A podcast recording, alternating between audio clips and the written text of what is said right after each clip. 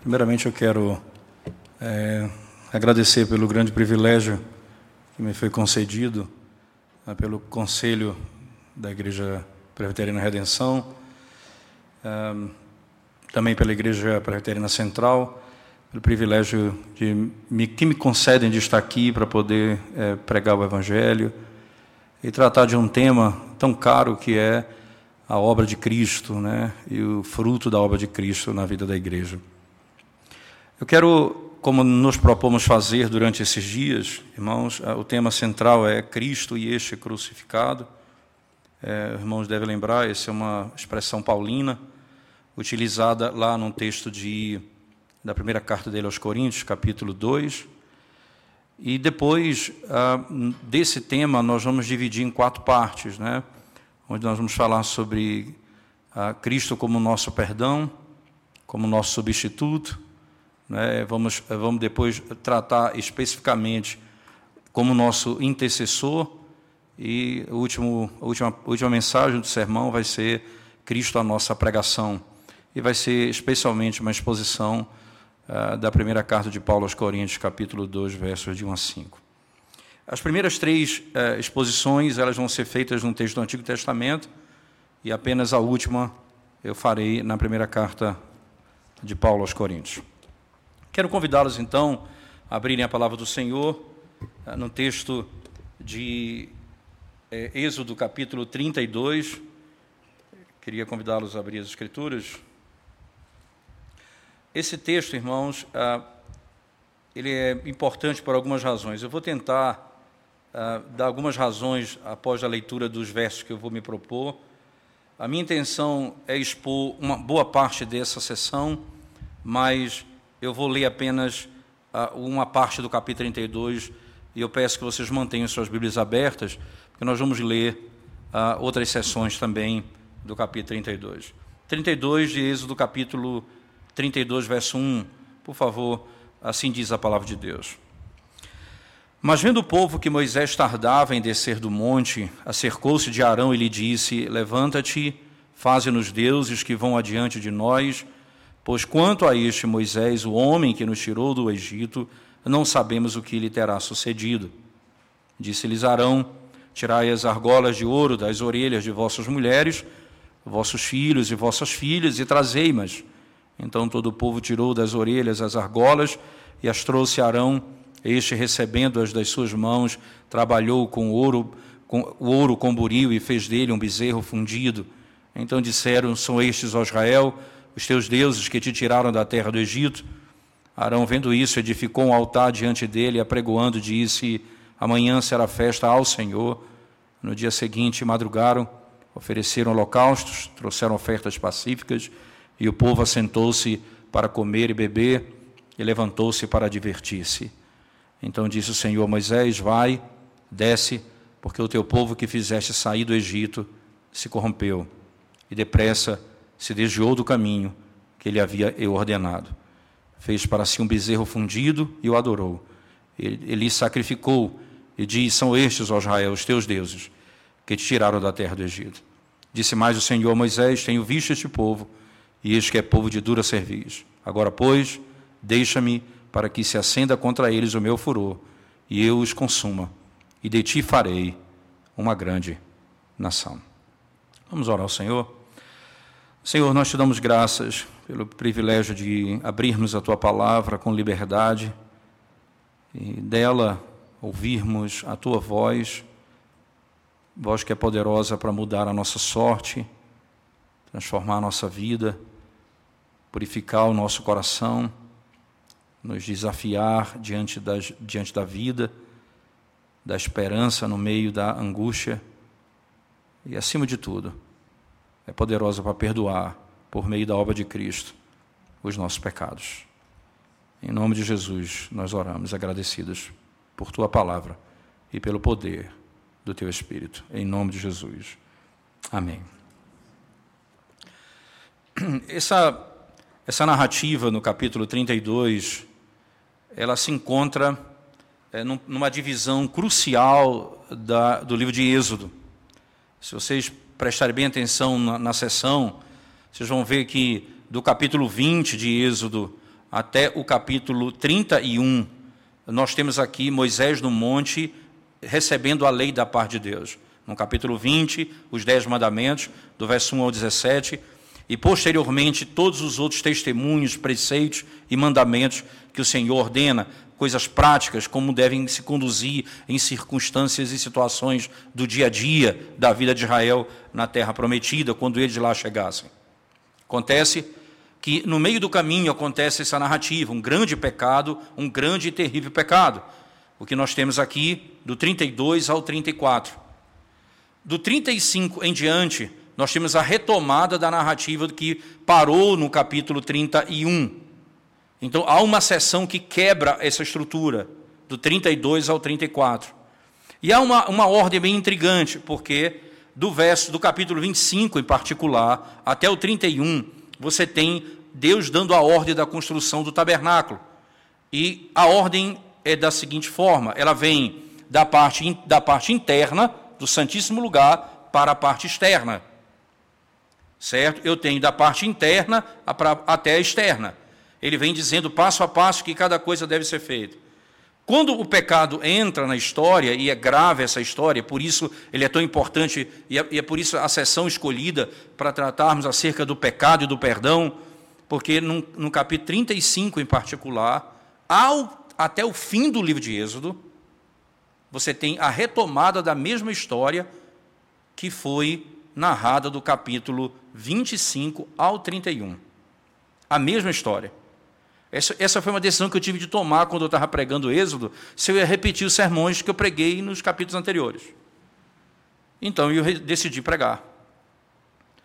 É porque entendi que, na sabedoria de Deus, ele escolheu fazer assim, e eu não poderia ser mais sábio do que Deus se ele entendeu que deveria conduzir Israel à mesma informação. Eu então obviamente dando outras ênfases, voltei e revisitei o sermão passo a passo. Só que há uma distinção na sessão do capítulo, 30, do capítulo 35 ao 40. É que agora ele conta da parte externa do templo para a parte interna. Certo? Da parte, da parte externa para a interna. A última sessão é quando a glória de Deus desce sobre o templo, sobre o santuário, melhor dizendo, sobre o tabernáculo. E naquele momento, é, é, um gancho importante, porque amanhã, é, é lá na igreja central, eu vou falar é, sobre Cristo, nosso substituto, e exatamente a, a, a conexão com Levítico. Porque ele, ele termina dizendo: nem mesmo Moisés podia entrar no Santíssimo Lugar. Então, no capítulo 1 de Levítico, você tem a ordem: achegai-vos a mim, trazendo nas mãos o sangue, o sangue do cordeiro. Aqui eu tenho uma conexão importante. No meio de toda essa história, eu tenho essa história que está sendo lida do 32 ao 35, 34. A narrativa do bezerro de ouro. Um pecado grave. Ele divide o livro de Êxodo em sessões intrigantes. Mas por que é tão importante essa sessão também, além da questão literária e de estrutura de, de, do texto? É porque também surge um termo aqui que antes não esse texto não existia. Essa, essa, essa expressão não existia. Povo de dura cerviz. Essa é uma expressão que ela é a primeira vez que ela é utilizada em toda a Bíblia, aqui. E os usos dessa expressão em, nos outros lugares da Bíblia estão associados ao pecado da idolatria. Todas as vezes que essa expressão aparecer em outro lugar da Bíblia, ela está diretamente ligada ao pecado de idolatria. Mas aqui é o ponto de partida. Povo de dura serviço. Um outro elemento, e aqui eu quero enfatizar isso como parte, já, já agora, entrando no texto, para que a gente, além do aspecto literário, além do aspecto de termos que são utilizados daqui e utilizados em outros lugares com o mesmo sentido, nós temos um ponto importante aqui. Nós temos um pecado gravíssimo sendo cometido. E num contexto em que Deus havia revelado a sua vontade ao povo e eles quebram a lei de Deus, estão prontos para serem destruídos por causa dos seus pecados. Linguagem como essa, no texto que nós acabamos de ler, diz assim: né? Vai, então disse o Senhor Moisés: Vai, desce, porque o, teu povo, veja que linguagem interessante, o teu povo que fizeste sair do Egito se corrompeu e depressa se desviou do caminho que ele havia eu ordenado. O teu povo se desviou. Mas não para aí, que fizeste sair do Egito. Que tu fizeste sair do Egito. Esse é um termo, irmãos, que é a quebra do pacto. Ah, para você ter ideia do que eu estou lhe dizendo, o conceito do pacto, se você só voltar para Êxodo 20, no verso 1 diz assim: Eu sou o Senhor teu Deus, que te tirei da terra do Egito, da casa da servidão. Eu sou o Senhor teu Deus. Eu te tirei da terra do Egito. Essa é a linguagem pactual.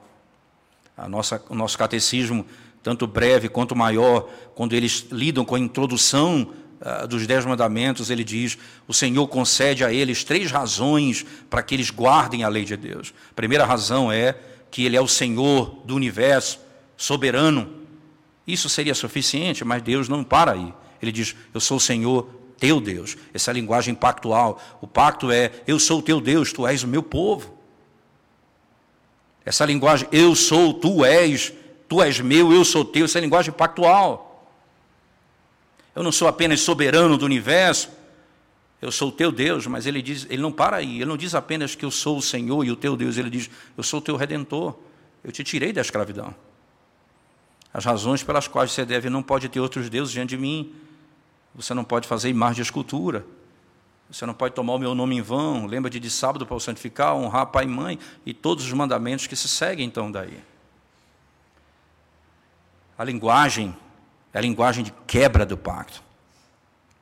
E vamos pensar um pouco no pacto para você entender a sequência do arrependimento.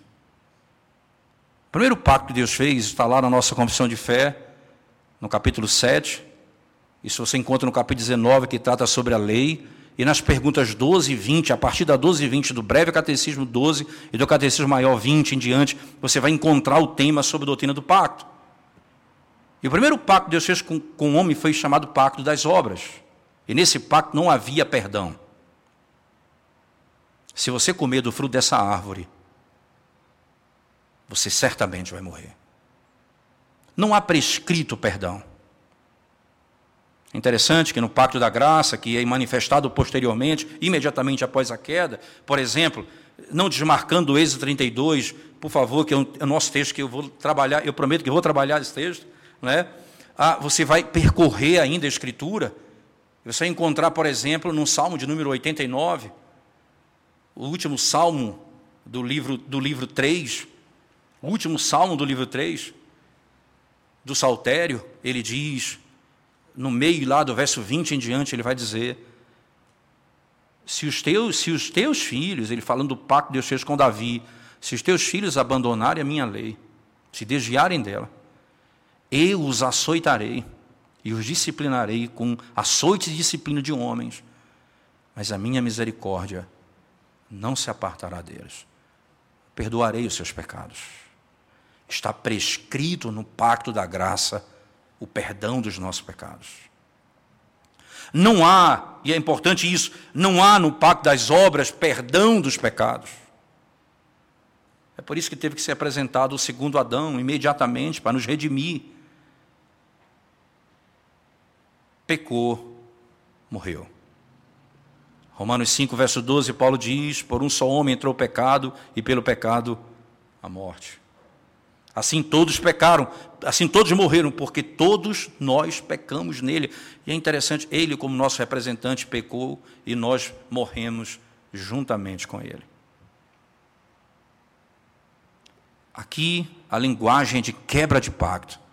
O pacto diz: Eu sou o Senhor teu Deus. Agora Deus diz: Preste atenção, o teu povo, que tu tirás. A linguagem é como se o pacto foi quebrado, eles não me pertencem mais. Eu vou lhe mostrar o que é que o pecado merece, o que você é digno de receber. É por isso que talvez a linguagem mais dura nesse sentido seja o verso último que nós lemos da sessão do 32, no verso 10, quando ele diz assim: Agora, pois, deixa-me, para que se acenda contra eles o meu furor, veja só a linguagem, e eu os consuma, e de ti farei uma grande nação. Deus disse: Abraão, sai da tua terra e da tua parentela, e eu farei, eu farei de ti uma grande nação. Deus fez um pacto com Abraão, agora está dizendo: eu, eles quebraram a aliança, eles são o teu povo, não me pertencem mais, e eu vou destruí-los e vou fazer agora de ti uma grande. Veja que a linguagem ela é plena de conceito de aliança quebrada e aquilo que é merecedor. Nosso pecado merece isso. Nosso pecado é digno disso. Essa é a consequência do nosso próprio pecado. A linguagem usada num texto, então, nos ajuda ainda a entender alguns detalhes que eu quero ainda expandir com vocês na sequência. O povo chega para Arão e diz: Moisés tarda em descer do monte. Eles vão para cima da liderança e diz: Olha, nós, ele, não sei onde está esse Moisés. A gente eh, não tem a presença dele. Como é que nós vamos esperar? façamos deuses que vão adiante de nós. E aí você vai perceber que ele manda tirar as argolas, as, o ouro, não é? Você, de onde foi que Israel tem, tirou esse ouro todo? De onde é que tinha? Lembra lá quando Deus os liberta do Egito, ele dá ordem, peça aos, egípcios e eles lhes darão toda a riqueza deles? Era o pagamento do salário que não foi pago. Eles eram escravos e trabalharam e não receberam pelo seu trabalho. Deus diz agora, eles vão pagar com júri e correção. Tudo pertence a vocês. E eles pediam, não roubavam, eles davam. Aí a riqueza que chegou nas mãos dele, parte delas foi usada até para fazer o santuário, como por exemplo a pia de bronze. Mas parte dela foi usada para fazer um bezerro de ouro. Como nosso pecado de idolatria, ele tem essas, essas, essas, essas características, não é? Deus nos concede riqueza e nós podemos usá-lo para construir o santuário ou para adorar a riqueza ou para fazer ídolos, para servir. A riqueza vem de Deus, o uso dela precisa ser feito segundo os padrões que Ele mesmo estabeleceu. Eles fazem um bezerro de ouro com o que Deus deu a eles. Esse é o problema do ídolo. Ele é feito. Ele é feito por aquilo que Deus deu. Aí a malignidade maior. A diferença de Deus, Jeremias 10 diz exatamente isso. O Deus vivo e verdadeiro é aquele que criou todas as coisas, os ídolos foram feitos. o Deus que cria e o ídolo que é feito. Eles fazem o ídolo, mas entenda, eles não fazem o ídolo como se estivesse adorando outro Deus, eles estão adorando a Deus por meio dele, eles estão fazendo a imagem de Deus, eles estão quebrando aqui o segundo mandamento. É aquilo que Paulo vai dizer aos romanos, eles fizeram a imagem de animais, quadrúpedes e répteis, eles fazem aqui a imagem de um animal. E o texto diz na sequência, por favor, olhe comigo ainda. No verso 6 ele diz: No dia seguinte madrugaram e ofereceram holocaustos. No verso 5, veja que Arão diz: Arão, vendo isso, edificou um altar diante dele e apregoando, diz: Amanhã será festa a quem? Ao Senhor. Veja a palavra Senhor aqui, é o tetragrama, é o nome pactual de Deus. Deus que estava dizendo, vocês quebraram o meu pacto, ele está usando o nome do pacto, dizendo, nós vamos adorar a Deus amanhã. Por meio daquilo que Ele nos deu, por meio dos ídolos que nós estamos fazendo. Êxodo 20, Deus acabou de dizer: não façam imagem de escultura. Deuteronômio no capítulo 4, ele vai dizer: vocês não ouviram, melhor, vocês não viram minha forma, vocês ouviram minha voz. Cuidado, não façam imagem de escultura, porque eu não me manifestei em forma para vocês, vocês apenas ouviram a minha voz. Deuteronômio 4. Eles pecam gravemente contra o Senhor. Eles rebaixam o Senhor do universo a um quadrúpede.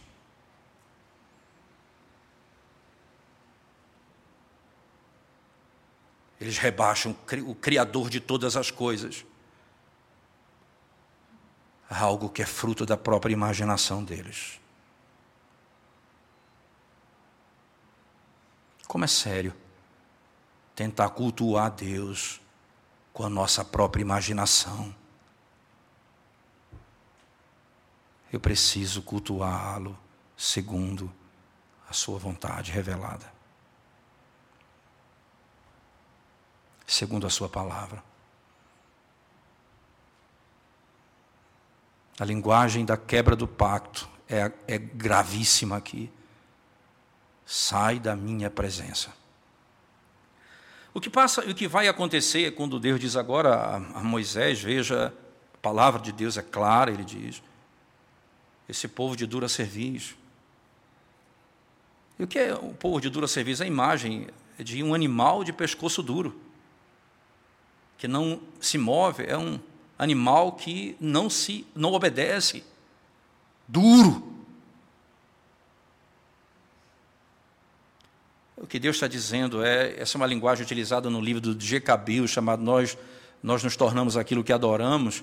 Ele diz algo interessante, e nesse texto em particular, Moisés vai dizer, em, em linhas gerais, eles adoraram o bezerro, e Deus está dizendo, eles parecem com um animal, o pescoço deles é duro como um, um bezerro.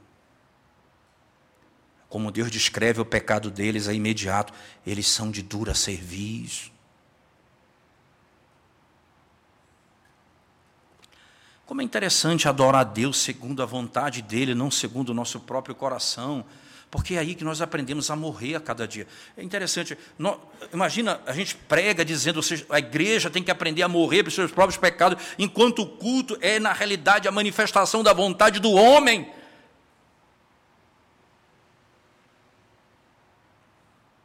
Onde ele não morre, onde ele não se submete a Deus.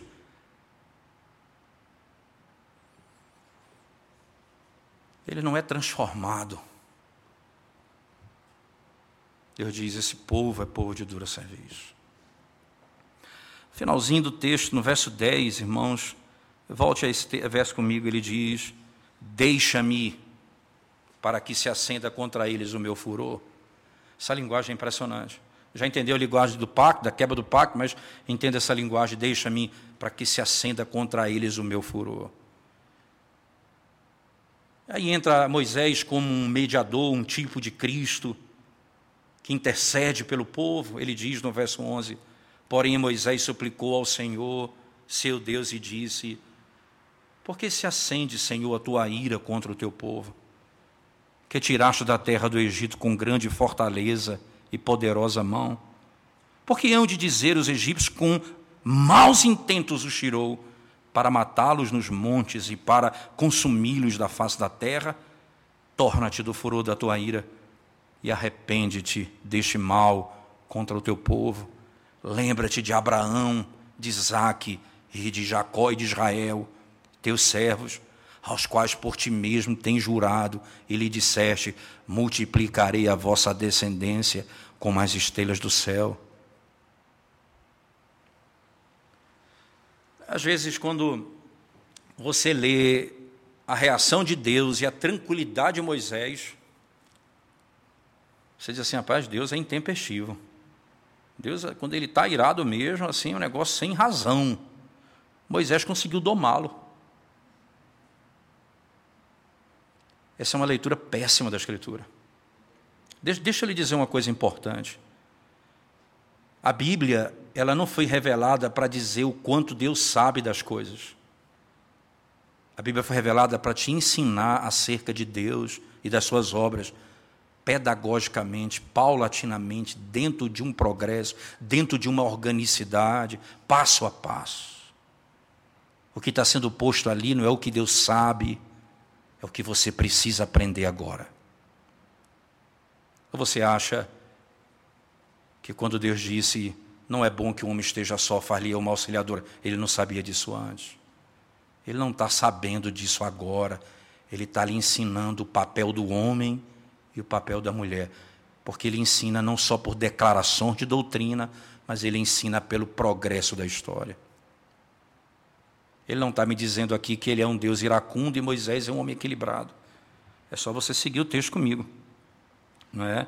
Quando Moisés chega, você vai encontrar no verso 25. Veja lá o Moisés tranquilo quando vê o que não viu, porque Deus que está vendo, Moisés não viu nada ainda no 25. Vendo Moisés que o povo estava desenfreado, pois Arão deixara solta para a vergonha do meio dos seus inimigos, pôs-se em pé à entrada do arraio e disse: Quem é do Senhor, vem até mim. Então se ajuntaram a ele todos os filhos de Levi, até aos quais disse: Assim diz o Senhor, o Deus de Israel: Cada um cinge a espada sobre o lado, passai e tornai e passai pelo arraial de porta em porta, mate cada um a seu irmão, cada um a seu amigo e cada um a seu vizinho tira a espada da bainha e mata cada um ao seu próximo.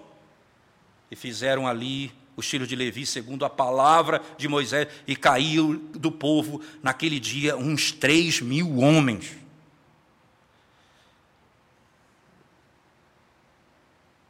Não pense que, que, o, que, Deus, o que Deus estava irado era, uma pouca, era pouca coisa que não está sendo dito isso no texto. Que está sendo dito é: por que, que eu e você não somos consumidos por causa dos nossos pecados? Moisés argumenta dois argumentos.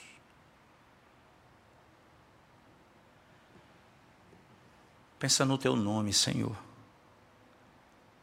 na honra do teu nome. Eu estou preocupado com a tua honra, com tua glória, o que vão dizer de ti. Estou preocupado comigo.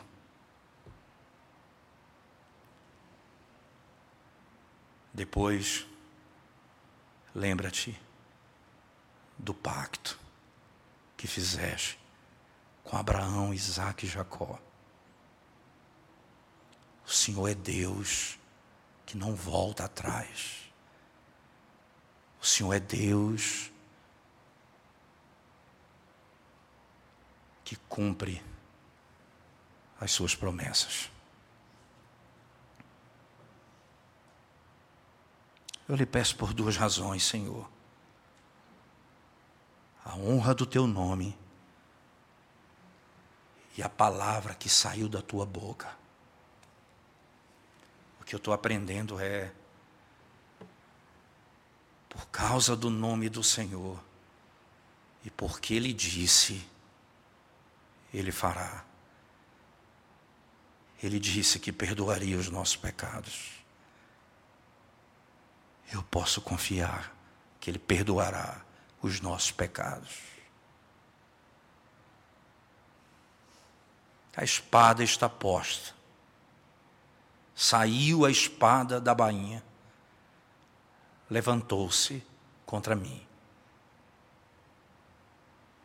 O golpe foi deferido sobre o meu Salvador, em meu lugar. O pecado é digno disso. Mas não para aqui. A narrativa tem sua beleza ainda mais profunda, eu diria isso. Verso 23, respondeu-lhe Arão. Desculpa, eu estou ainda na, na, sequência do verso 11, quando Moisés fala com o Senhor, e no verso 14 ele diz: Então se arrependeu o Senhor do mal que dissera havia de fazer ao povo. Que coisa, esse texto para mim ele é espetacular, porque a pessoa se prende a esse negócio, Deus se arrependeu, não é? Mas deixa ele dizer o que você tem que se prender aqui. Primeiro, o Deus que prometeu, ele cumpre. Veja, ele diz lá: lembra da promessa, lembra do pacto. Porque Deus não é como um homem que se arrepende. Quando o verbo arrepender-se é usado, arrepender-se é usado para Deus, duas coisas acontecem basicamente: juízo ou salvação. Quando Jonas disse: é por isso que eu não queria pregar aos ninivitas, porque eu sabia que o Senhor é Deus misericordioso, clemente, bondoso. Porque quando eles se arrependeram, Deus diz: Deus se arrependeu de destruí-los. Deus se arrependeu do mal que disse que faria. Arrependimento trouxe salvação. Eles se arrependeram, Deus os redimiu. Quando Deus se arrepende, ou é dilúvio, ou é salvação. Duas coisas vão acontecer. Mas aquilo que ele prometeu para o seu povo não volta atrás. Ele se arrepende. O verso 15 diz: Voltando-se, desceu Moisés do monte com as duas tábuas do, do, testamento nas mãos, tábuas escritas de ambos os lados, de um e de outro lado estavam escritas, as tábuas eram obras de, obras de Deus. Também a escritura era a mesma escritura de Deus, esculpida nas tábuas. Ouvindo Josué a voz do povo que gritava, disse a Moisés: Há alarido de guerra no arraial. Respondeu-lhe Moisés: Não é alarido do, dos vencedores, nem alarido dos vencidos, mas alarido dos que cantam é o que ouço. Logo que se aproximou do arraial, viu ele o bezerro e as danças. Então, acendendo-se-lhe a ira, arrojou das mãos as tábuas e quebrou e quebrou-as ao pé do monte. Acendeu a ira. Mesmo que eu pregue a misericórdia, e mesmo que eu pregue o Deus que cumpre as suas promessas, se eu não me irar contra o pecado, eu não tenho feito aquilo que Deus me chamou para fazer. se eu não combato o pecado na minha própria vida e na vida da igreja. Acendeu-se-lhe a ira. Ele quebra as tábuas como um sinal de que o pacto foi quebrado.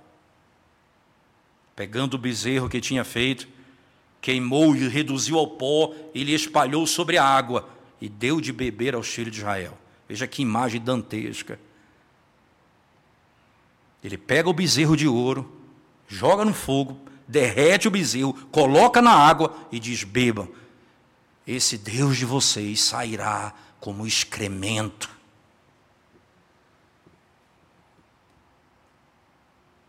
Vocês confiam no próprio excremento.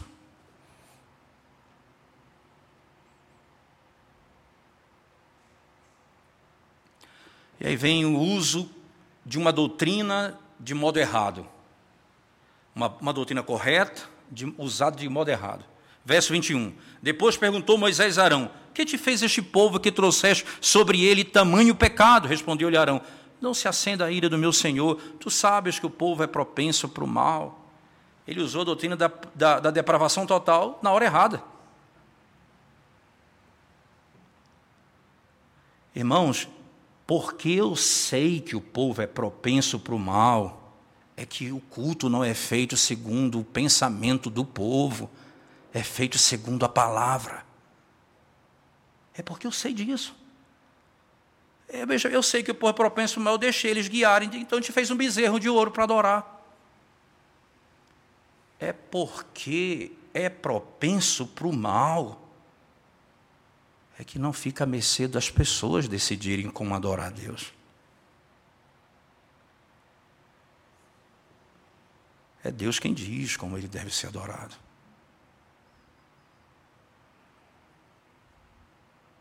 Existe doutrina certa, usada no lugar errado.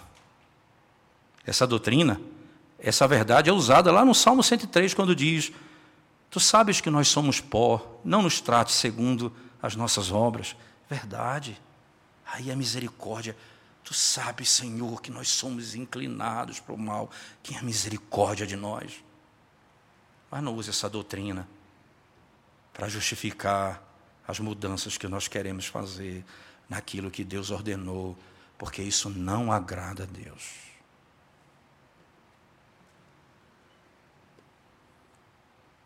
Faze-nos deuses que vão diante de nós, verso 22. Pois me disseram, faze-nos deuses que vão diante de nós, pois quanto a este Moisés, o homem que nos tirou da terra do Egito, não sabemos o que lhe terá acontecido. E aí ele vai e conta uma mentira. Então ele disse: Quem tem ouro, tire. Deram-me, deram-mo, e eu lancei no fogo e saiu esse bezerro. Foi uma coisa mágica assim. Não foi da nossa imaginação, não, foi revelação. Esse é outro argumento que se usa. Revelação pessoal. Aconteceu. Foi uma ideia que eu tive. Foi uma, um insight. Insight em insight. Nós começamos a adorar um bezerro de ouro. Quanto menos nós esperamos. Quanto mais isso acontece, de repente, estamos adorando a Deus segundo a nossa própria imaginação. Eles vão sendo transformados. Verso 25, eu queria que você prestasse atenção no detalhe do texto.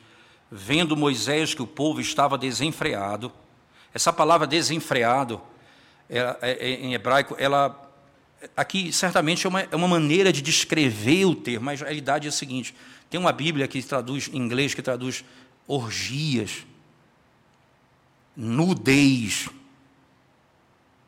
A palavra desenfreada é usada para a ideia de um animal que não tem freio. Lembra que Deus disse: vocês são como um animal de dura cerviz, o pescoço de vocês é como de um bezerro. Agora vocês agem como um animal porque vocês começaram a me adorar segundo o próprio pensamento de vocês, agora vocês querem viver segundo o próprio coração de vocês. Vocês têm que começar a morrer para vocês mesmos, no modo como vocês me adoram, para que vocês aprendam a morrer no modo como vocês vivem. Ninguém vive desenfreado no pecado, sem começar a viver desenfreado no culto sem viver satisfazendo os seus próprios instintos na adoração.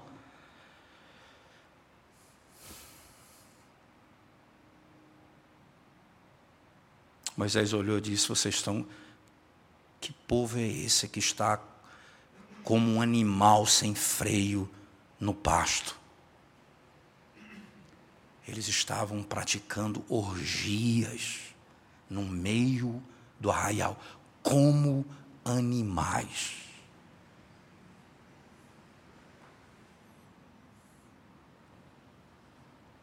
Nós nos tornamos aquilo, a semelhança daquilo que nós adoramos.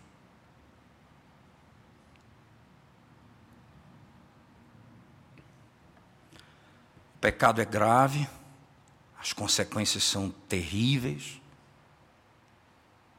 o Senhor começa a tratar com o povo a partir daqui. Você sabe que o Deus, Moisés, quando vê o povo, manda eliminá-los. Três mil morrem, não, o povo não é extinto naquele dia, mas três mil são mortos. Quem são? alguns estudiosos acreditam que provavelmente esses três mil aqui foram os que encabeçaram o movimento. Então, morreram todos os líderes do movimento. Três mil foram mortos ali.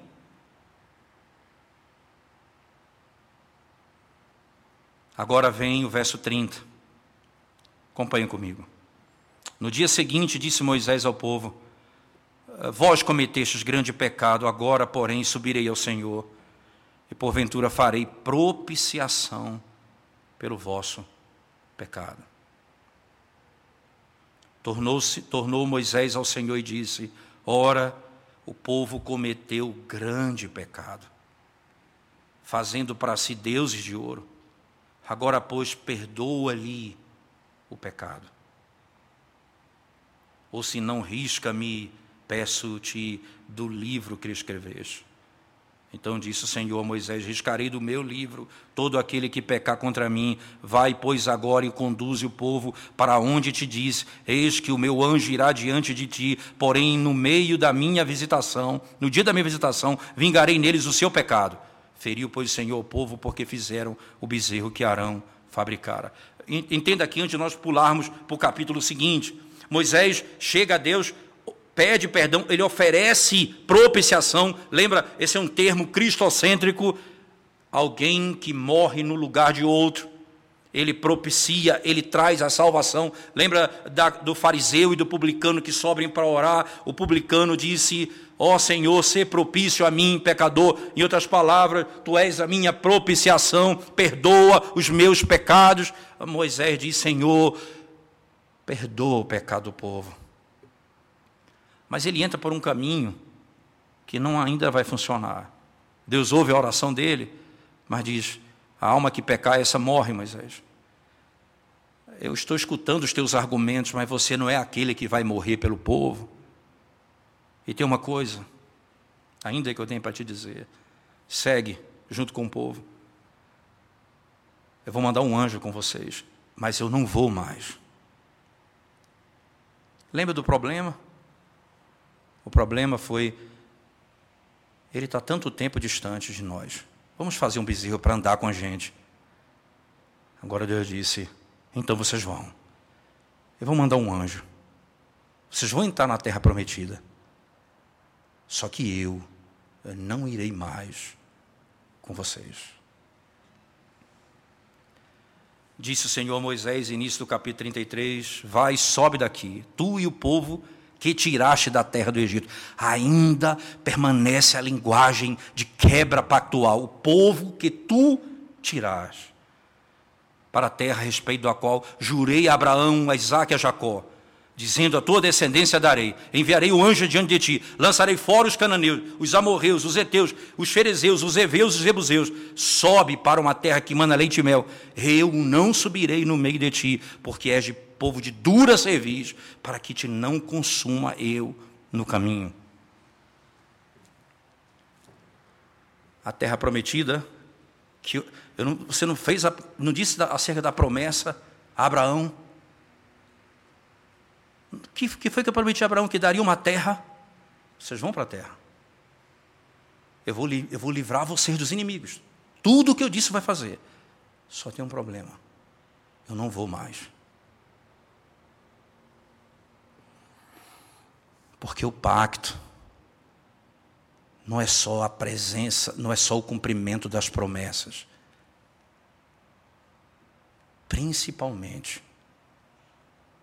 é a presença de Deus. Moisés diz, veja o verso 6: ouvindo o povo estas más notícias. Que más notícia? Eles vão para a terra, eles vão entrar na terra, eles vão, eles vão habitar na terra, Deus vai destruir os inimigos. Que más notícias são essas? Que Deus não estaria com eles. Os argumentos de Moisés são extraordinários. E, a, e o argumento é exatamente esse, verso 16. Como, pois, se há de saber que achamos graça aos teus olhos, eu e o teu povo, não é porventura em andares conosco, de maneira que somos separados, eu e o teu povo, de todos os povos da terra? Senhor, nós não queremos a terra prometida. Nós não queremos uma terra que manda leite e mel. Nós queremos a tua presença. O que é o céu sem o Senhor? Eu não quero estar lá. O que é a terra prometida sem o Senhor? Eu não quero ir para lá. Se o Senhor não for, nós não sairemos daqui.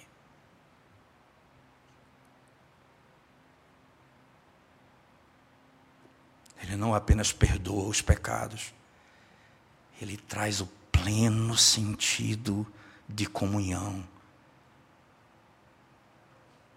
Lembra de Marta, que disse: Se o Senhor tivesse aqui, meu irmão não teria morrido, lá em João 11.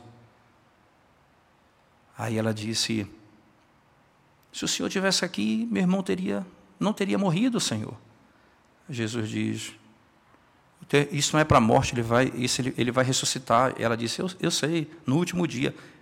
Ela se assentou aos pés de Cristo junto com Maria, que foi repreendida naquele texto de Lucas, e ela aprendeu a doutrina da ressurreição. Ela falou: no último dia ela vai ressuscitar é mesmo. Classe de catecúmenos resolveu o problema, batiza. Jesus disse: não. Vou te fazer uma pergunta um pouco mais profunda. Tu crês que eu sou a ressurreição e a vida? E quem crê em mim, ainda que morra, viverá. Não é crer na doutrina da ressurreição que te salva, porque você não vai ter nenhum benefício em crer na doutrina. Você só vai ter benefício se crer em Cristo, porque Ele é a ressurreição. O Senhor restaura Israel, mas não apenas dizendo: vocês vão para a terra, não vou destruir mais você. Senhor, não. Nós queremos o Senhor. Essa é a nossa diferença para o mundo. O Senhor anda no nosso meio.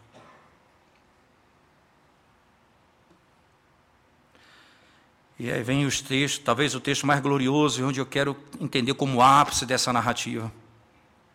Disse o Senhor a Moisés: Farei também isto que disseste, verso 17, porque achastes graça aos meus olhos, eu te conheço pelo teu nome então ele disse: Rogo-te que me mostres a tua glória. Respondeu-lhe: Farei passar toda a minha bondade diante de ti, e te proclamarei o nome do Senhor. Mostra-me tua glória.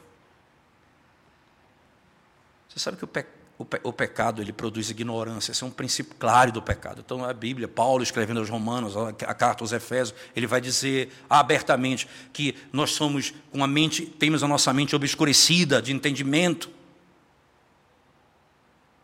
O pecado nos torna ignorantes quanto às coisas de Deus. O perdão do pecado nos traz um conhecimento que nenhum seminário no mundo pode me dar, a ponto de Hebreus, no capítulo 8 e capítulo 10, verso 8 em diante, dos dois capítulos, quando fala do pacto, da nova aliança, ele diz assim: Eis que farei convosco uma nova aliança, e escreverei, escreverei no vosso coração a minha lei, e eu, e ele diz assim, a sequência diz assim: e não haverá necessidade que alguém vos ensine. Alguém diz assim, veja, está vendo? Aí, aí o, o, o, desavisado diz, está vendo? Não precisa de pastor, de presbítero, de mestre na igreja. Ele está falando de outra coisa. Isso eu não posso te ensinar, porque eu não posso perdoar o teu pecado. Não há necessidade que ninguém te ensine do menor ao maior, diz o texto. Aí, aí tem uma cláusulazinha aí, uma explicativa. Pois eu perdoarei os teus pecados e das tuas transgressões não mais me lembrarei. Vocês serão inteligentes quando eu perdoar o seu pecado. Vocês vão saber do que o mundo não sabe. Por isso que vem uma linguagem na sequência, irmãos, de pleno conhecimento. A linguagem é gloriosa. Mostra-me tua glória. Não é pouca coisa, não. Porque o contexto de arrependimento e de perdão traz um anseio por conhecimento redentivo e glorioso que ninguém pode dar.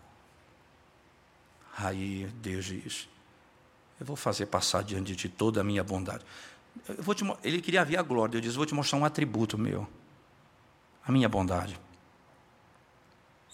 Esse é outro equívoco que muitas, muitas vezes nós cometemos. Quando nós expomos Romanos, por exemplo, chegando no capítulo 11, que Paulo, capítulo 9 até o 11, quando Paulo vai tratar sobre a doutrina da predestinação, no 9 em particular, ele cita esse texto que nós vamos ler aqui.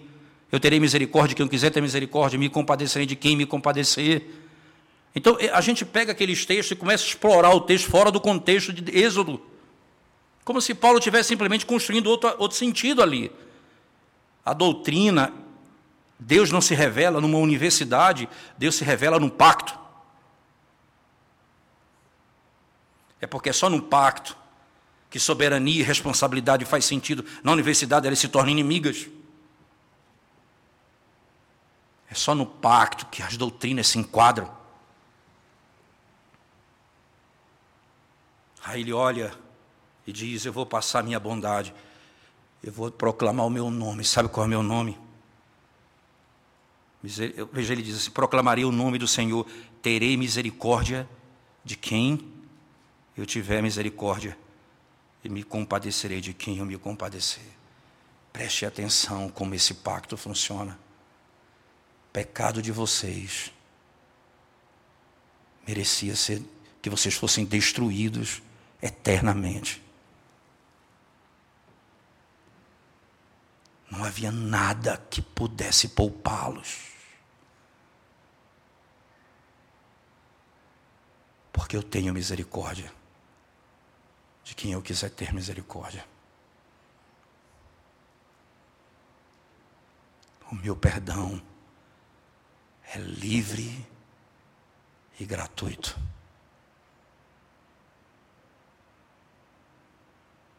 Vocês não mereciam isso.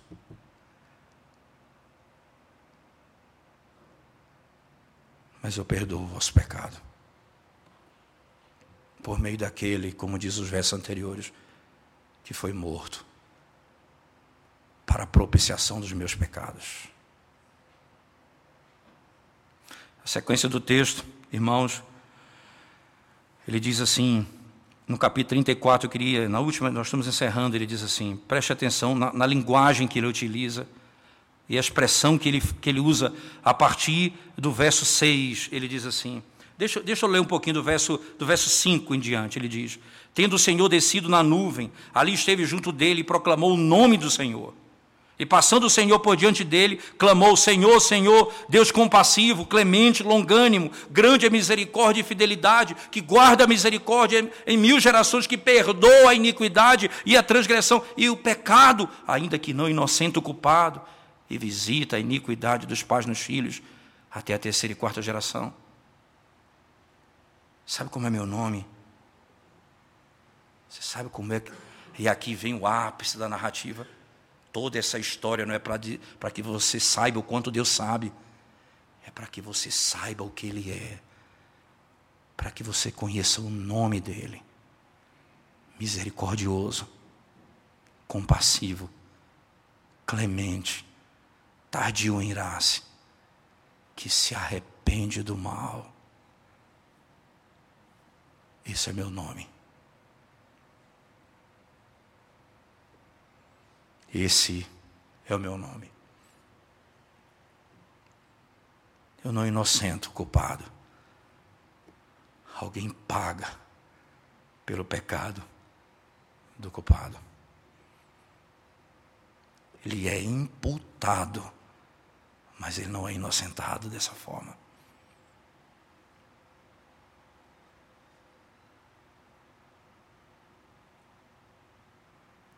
Toda uma história para revelar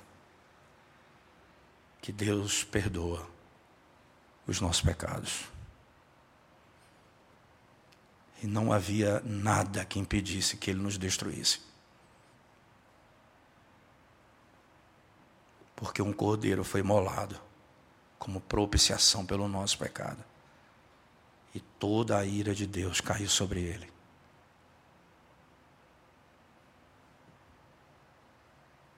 Ele não me tratou como inocente, sendo eu culpado.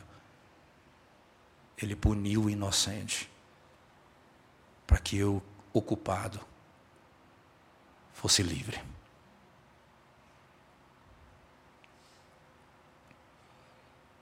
A glória do conhecimento de Deus. E a narrativa de Êxodo termina, imagem belíssima, Moisés desce um monte pela última vez. Ele vem com o rosto brilhando, cheio de glória.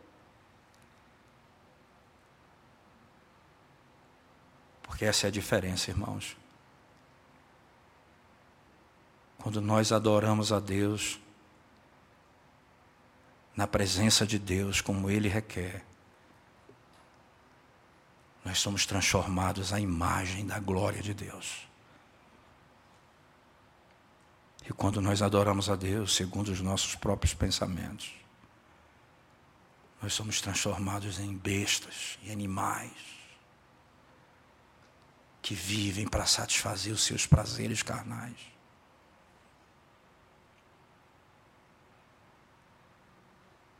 No contexto de quebra do segundo mandamento o Senhor revela o seu nome. Eu perdoo o teu pecado. Eu queria encerrar dizendo a vocês que a mensagem naturalmente ela produz esperança, mas ela produz, ela fere o nosso próprio coração e talvez você se sinta assim e eu, eu ficaria feliz se você se sentisse assim. Não tem problema nenhum se sentir culpado pelos seus pecados. Mas isso tudo é para que você saiba que Ele trata com aqueles que são seus, mas a sua misericórdia nunca se aparta deles. Porque Cristo Jesus, o mediador da nova aliança, recebeu sobre si a condenação e a culpa que era minha. E deixa eu encerrar. Deixa eu encerrar citando o Salmo 103 mais uma vez, que eu fiz menção no meio da mensagem. Eu queria que você abrisse a sua Bíblia comigo lá. Salmo 103. Por que o Salmo 103 é importante?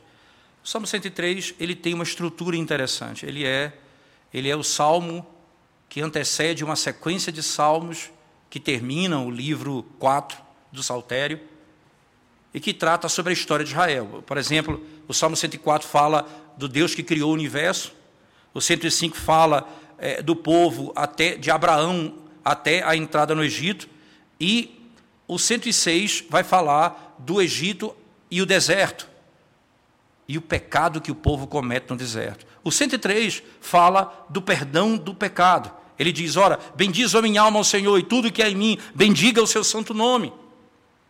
Não te esqueça de nenhum só dos seus benefícios.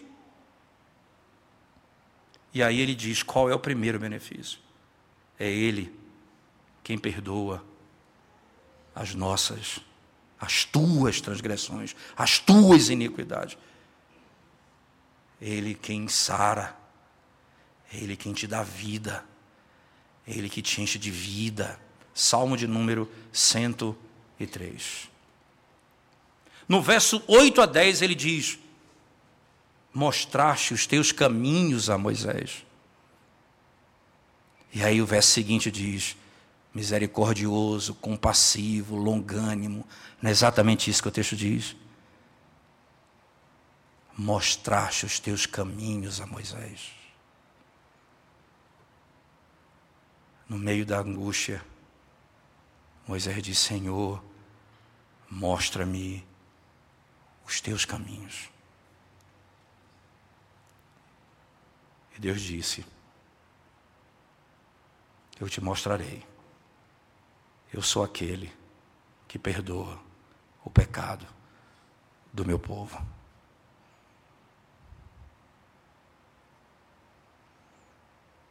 Ele que me livra da morte.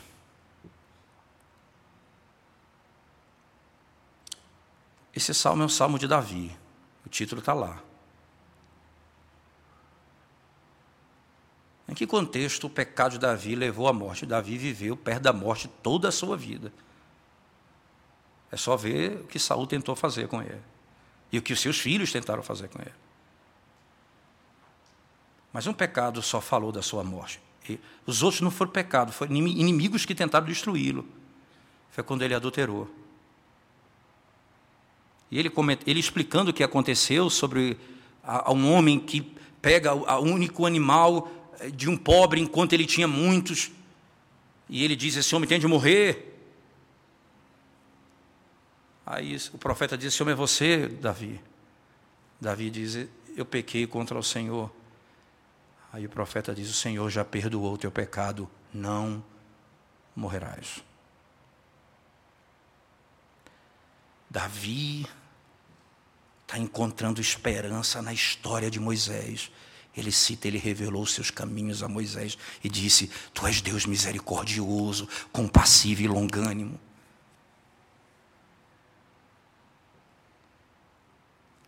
Ele vai trazer a história do bezerro de ouro.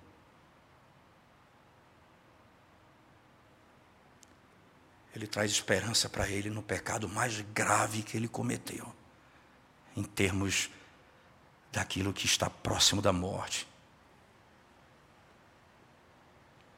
E ele está escrevendo o período do cativeiro. Veja, ele tá, ele, Davi vive antes do cativeiro babilônico, é óbvio, mas esse salmo é usado exatamente no período do final do cativeiro e para o início da libertação do cativeiro.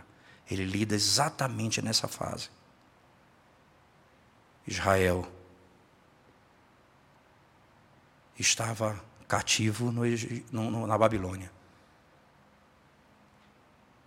Praticou idolatria, prostituição, foi arrancado da sua terra, levado para uma terra estranha eles iam ser destruídos ali. Qual esperança eles podiam ter?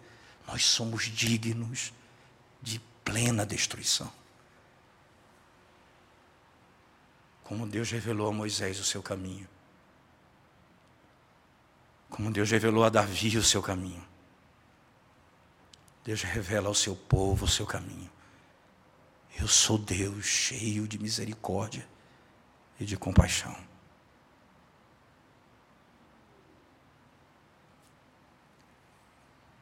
Se é usado esse salmo dessa forma, porque também nós podemos usar. Se você diz o que eu mereço é a morte hoje, lembra como Deus se revelou a Israel diante do episódio do bezerro de ouro. E lembra como Deus se revelou a Davi quando ele deveria morrer. E lembra como Deus se revelou a Israel, resgatando-os de volta do cativeiro.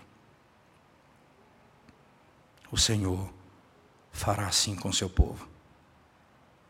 Lembra-te dos teus caminhos, Senhor. O teu nome nos foi dado a conhecer. E o teu nome é e a expressão é linda no texto: compassivo, misericordioso, que se arrepende do mal, tardio em irar-se. Deus que perdoa o pecado do seu povo. Vamos curvar nossa cabeça e orar ao Senhor. Nós te damos graças, ó Deus, pelo privilégio de podermos meditar na tua palavra e ouvirmos a tua voz. Rogamos ao Senhor que traga glória ao teu nome nessa noite, concedendo ao teu povo perdão dos seus pecados, em Cristo Jesus. Tenha misericórdia, Senhor Deus, da nossa vida. Desvenda os nossos olhos para contemplarmos a gravidade do nosso pecado para compreendermos a glória da tua misericórdia para conosco. Guarda a tua igreja, Senhor. Purifica-nos de todo pecado.